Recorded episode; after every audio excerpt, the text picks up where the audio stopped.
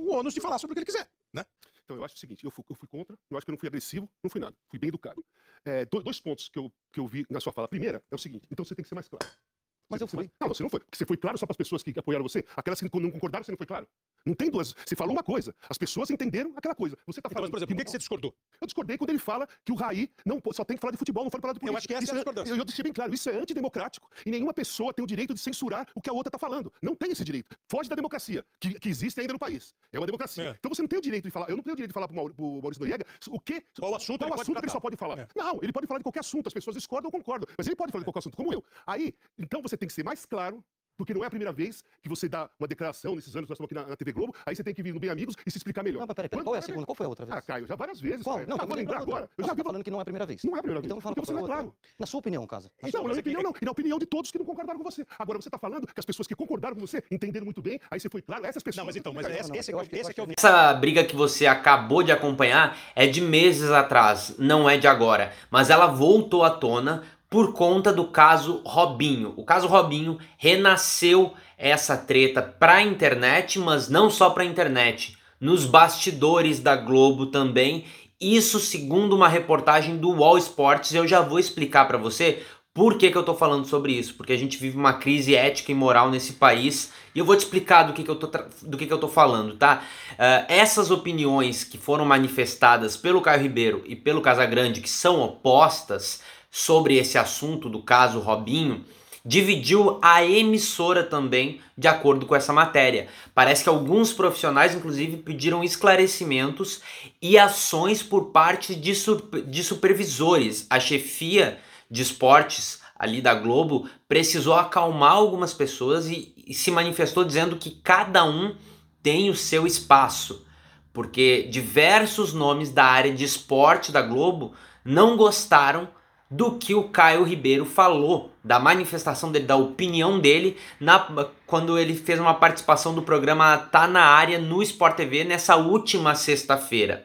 O Caio Ribeiro foi acusado de relativizar essa situação toda com o atual, agora ex-atacante do Santos, o Robinho, porque ele foi condenado em primeira instância na Itália por estupro contra uma jovem de origem albanesa. Não sei se você sabe, eu fiz alguns vídeos falando sobre isso e alguns episódios eu posso deixar indicado para você. O Caio Ribeiro disse o seguinte, abre aspas, a gente tem que tomar cuidado até ter todas as informações e até a justiça que tem tudo isso decretar que ele é culpado ou inocente. Se ele for culpado, não é porque ele é um ídolo ou jogou muito tem que ser punido como qualquer pessoa, porque estupro é uma coisa muito grave. Aí ele continuou dizendo o seguinte: ele disse, aspas para o Caio, sou pai de uma menina e não imagino o que eu faria se alguém encostasse um dedo na minha filha,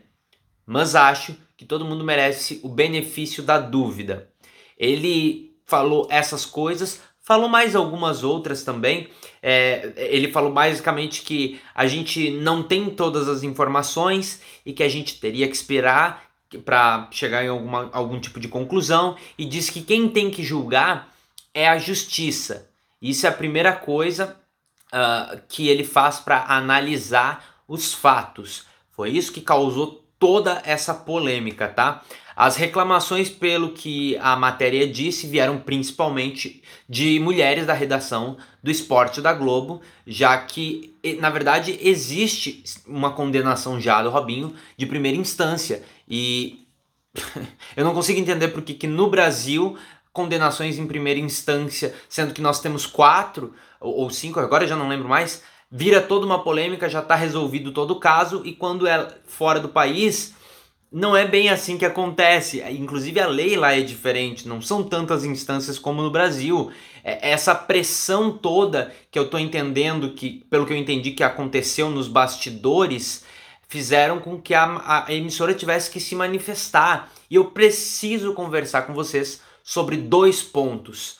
Dois pontos sobre essa crise ética e moral da sociedade brasileira, porque é, é impressionante como as coisas estão totalmente viradas do avesso, tá?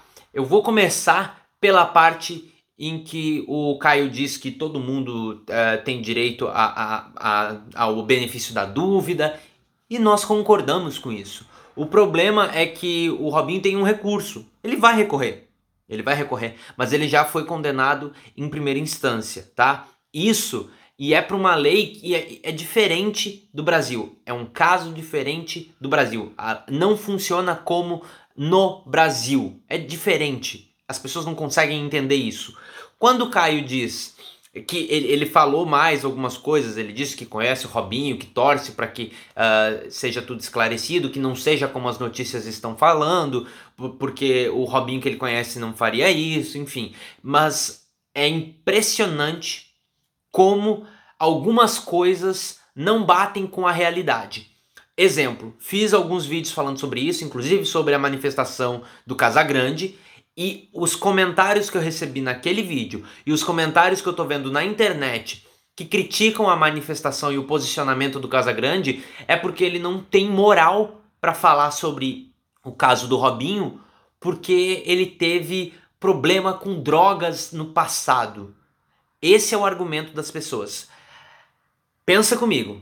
As pessoas estão comparando um estupro com dependência química.